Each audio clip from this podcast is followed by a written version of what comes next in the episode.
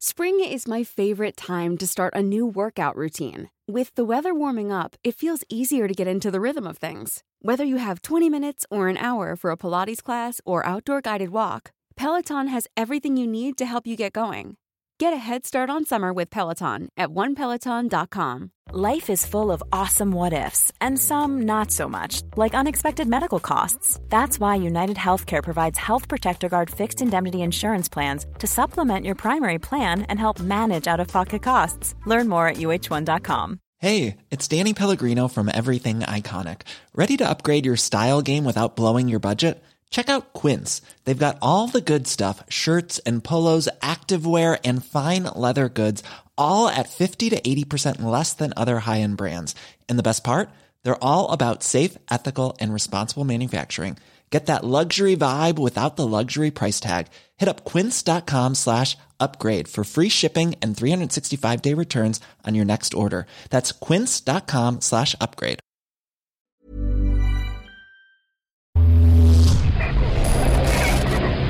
Frecuencia paranormal.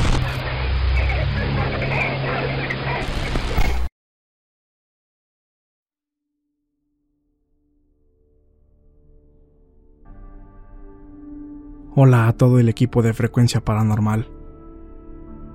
Tiene varios meses desde que me suscribí al canal y escuché aquel relato de un hombre vestido de negro que acechaba a los pequeños de una familia.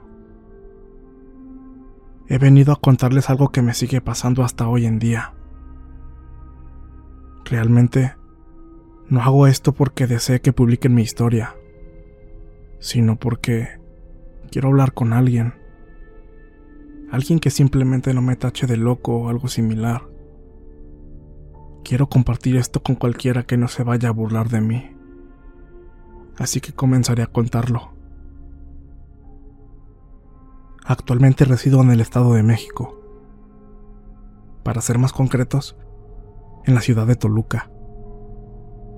Tengo 17 años y al día de hoy he visitado a tres psiquiatras y cuatro psicólogos. He de decir que mi familia siempre ha sido muy religiosa, pero yo siempre me he caracterizado por ser una persona muy lógica y para nada creo en fantasmas y esas cosas a pesar de ciertamente disfrutar las películas y relatos de horror.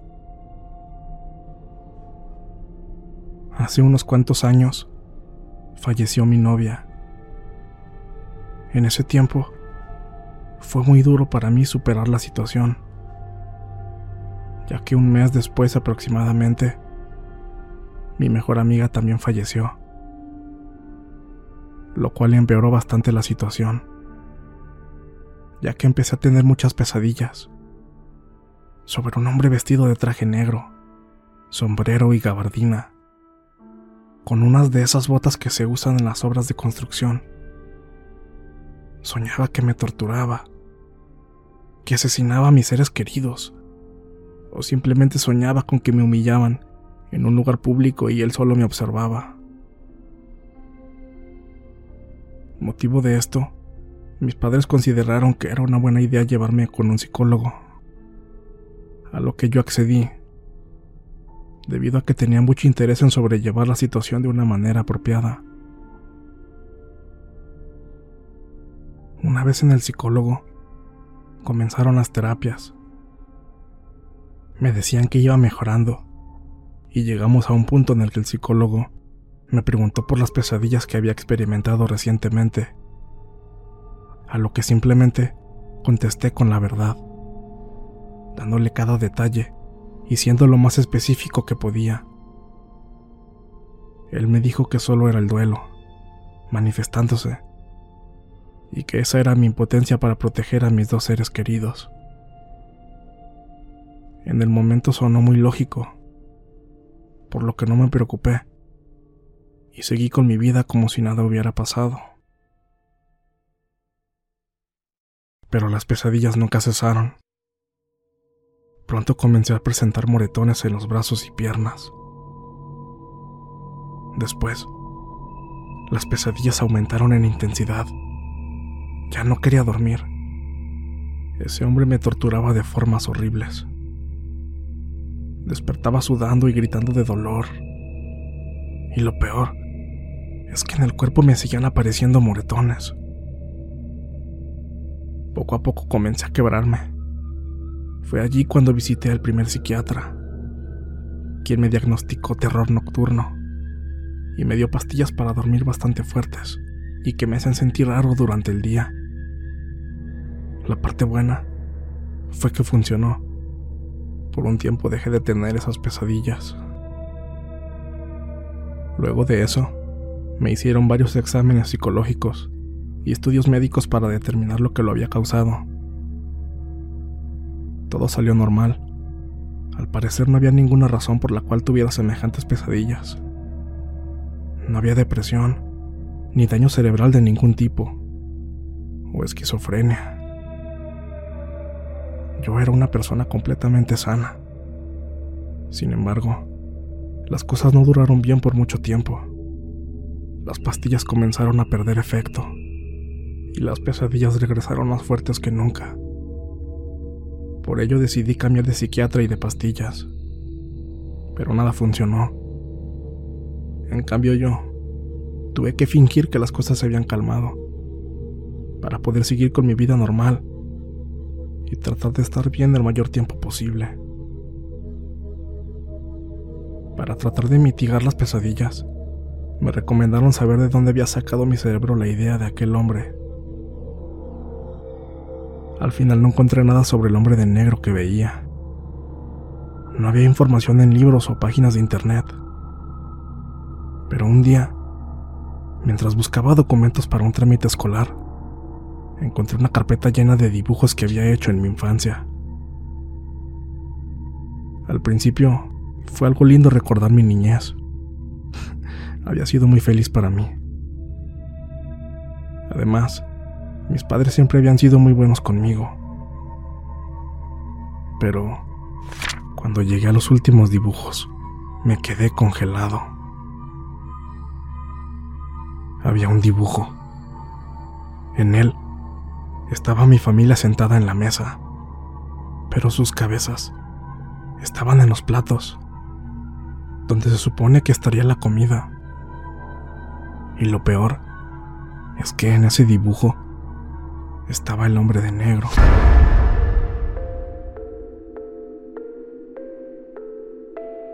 Esto me sacudió bastante la cabeza, así que cambié de página rápidamente, donde me encontré con otro dibujo de aquel extraño hombre llevándose a mi hermana menor.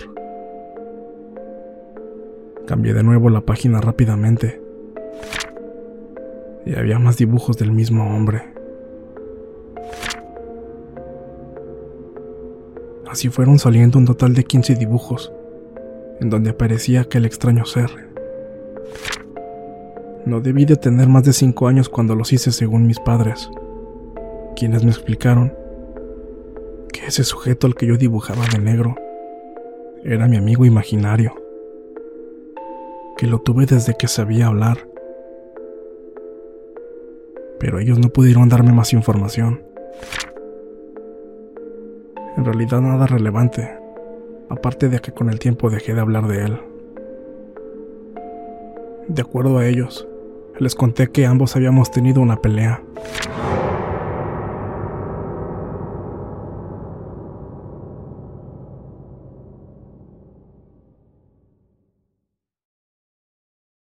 Esto dejó en mí más preguntas que respuestas por lo que traté de solucionar el problema mediante todos los recursos que poseía. Me acerqué a todas las religiones que se me ocurrieron y con todas las personas que pensaron que podían ayudarme. Me hicieron limpias. Me bañaron en las cenizas de los dibujos y otros raros métodos. Todo esto, sin contarles nada a mis padres de lo que sucedía. Nadie pudo ayudarme. Incluso pensé en dejar de dormir, o solo hacerlo por periodos muy cortos, para no tener tiempo de soñar. Esto fue aún peor, ya que la falta de sueño, además de ser muy tormentosa para mí, me llevó a comenzar a verlo, incluso cuando no estaba dormido. lo veía entre multitudes de personas, en el transporte público o en calles vacías, simplemente señalándome con sus manos cubiertas por guantes de piel. Llegó un día en el que aluciné que aventaba un cerillo a una casa cerca de donde vivo y que ésta explotaba en llamas. A los pocos días, la casa fue completamente destruida, junto con la familia que la habitaba, por un defecto en el tanque de gas.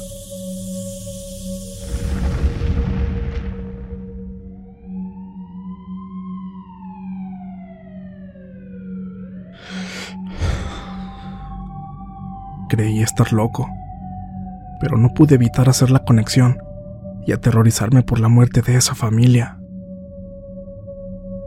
Por lo que comencé a dormir normalmente, para evitar seguir viéndolo. Y de alguna forma esperaba que tal vez así dejaran de suceder cosas malas. No pude estar más equivocado, ya que a los meses de que ocurrió esto, soñé que asesinaba a todas las personas mayores que había en mi familia. Les reventaba la cabeza con un pedazo de dinamita. A la mañana siguiente, mis padres tuvieron que ir al funeral de una de mis tías. Había fallecido de una aneurisma cerebral.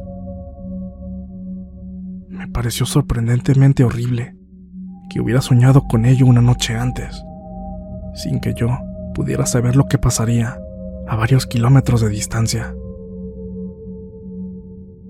Traté de calmarme por varias semanas, pero los sueños comenzaron a aumentar en frecuencia y ahora podía dormir bien, pero era solamente por una noche, una noche a la semana, aunque a veces era menos. Las cosas se pusieron aún peor cuando un día decidí asistir a un retiro espiritual para jóvenes que habían promovido en la iglesia a la que voy con mis padres. Aquella noche estábamos a punto de ir a dormir, después de haber realizado todas las actividades que correspondían a ese día, cuando escuchamos un fuerte sonido que provenía de la bodega de la iglesia, donde se suponía íbamos a dormir.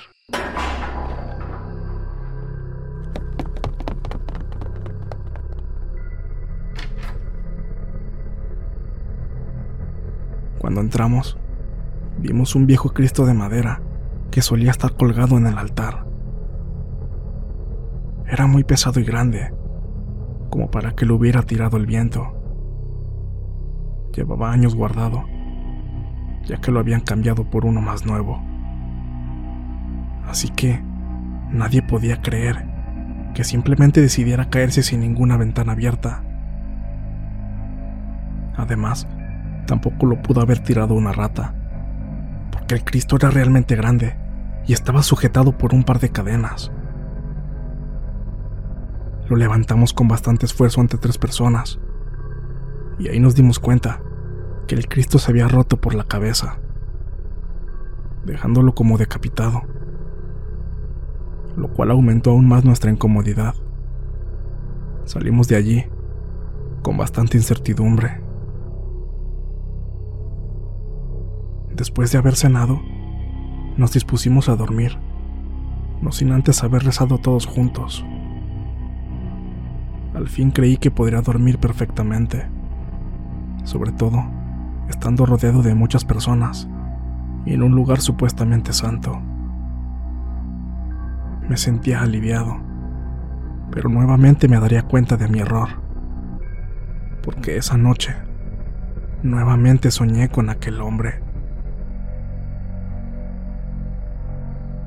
soñé que estaba realmente enojado. Incluso, por primera vez, escuché un sonido saliendo de él, diciendo,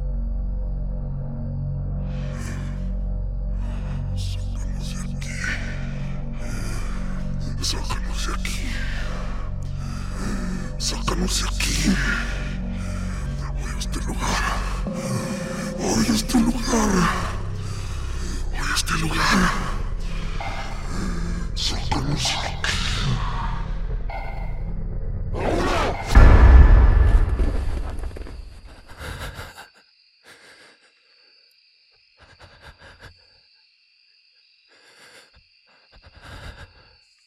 Fue entonces cuando me desperté, sin gritar, ni hacer ningún ruido.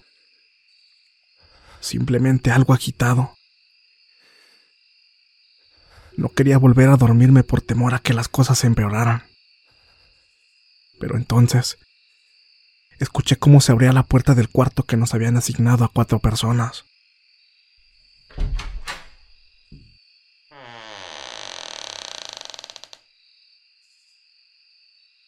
Seguido de unos pasos lentos y pesados.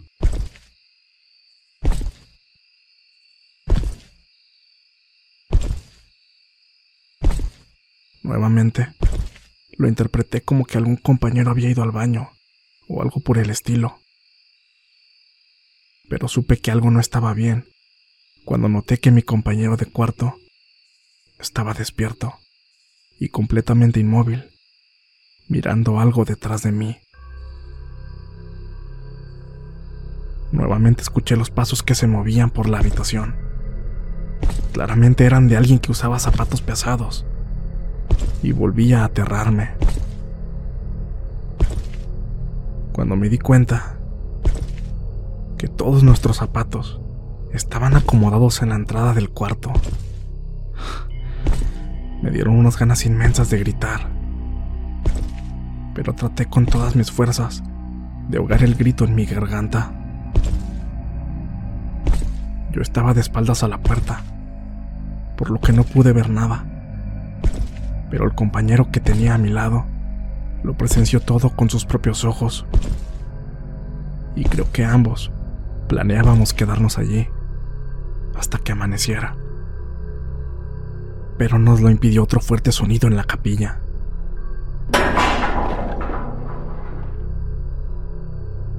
Nos levantamos todos, prendimos las luces y salimos a revisar para ver qué era lo que estaba pasando.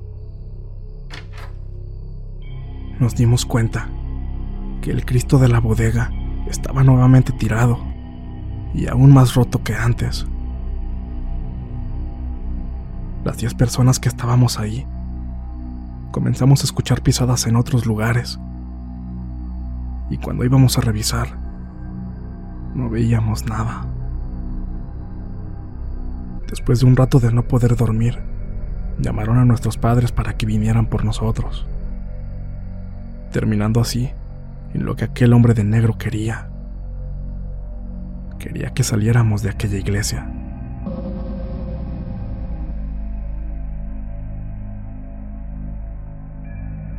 Al día siguiente, quise hablar con el chico que había visto todo lo ocurrido aquella noche pero él no quiso hablar del tema y comenzó a llorar. Su madre se molestó conmigo y dejaron de venir a la iglesia. En cuanto a las demás personas, nadie supo qué fue lo que sucedió, pero sí escucharon los pasos, incluso antes de que el Cristo cayera. Pero para ellos, solo quedó como una experiencia extraña y un tanto aterradora. Y solo eso. Pero para mí, para mí fue mucho más que eso. Las cosas no terminaron ahí. En realidad han pasado muchas cosas extrañas. Y de verdad me gustaría contárselas. Pero creo que ya me creerán loco solo con hablar acerca de esto. Les doy la libertad de hacer lo que gusten con esas experiencias aunque agradecería mucho permanecer en anonimato. La verdad, ya he sufrido muchas veces por tratar de contarle esto a cualquiera. También quiero agradecerles por sus relatos, que sinceramente son muy entretenidos y bien realizados. Me son de gran utilidad esas noches en las que no quiero dormir.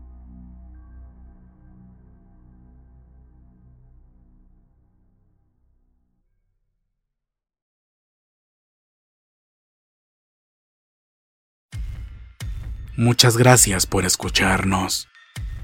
Espero que este relato haya sido de tu agrado. Te invitamos a continuar disfrutando de nuestras historias y recuerda seguirnos también en YouTube para vivir la experiencia completa en video, ya que comúnmente mostramos distintos tipos de evidencia, como fotografías y grabaciones del lugar de los hechos. Para ustedes, frecuencia paranormal.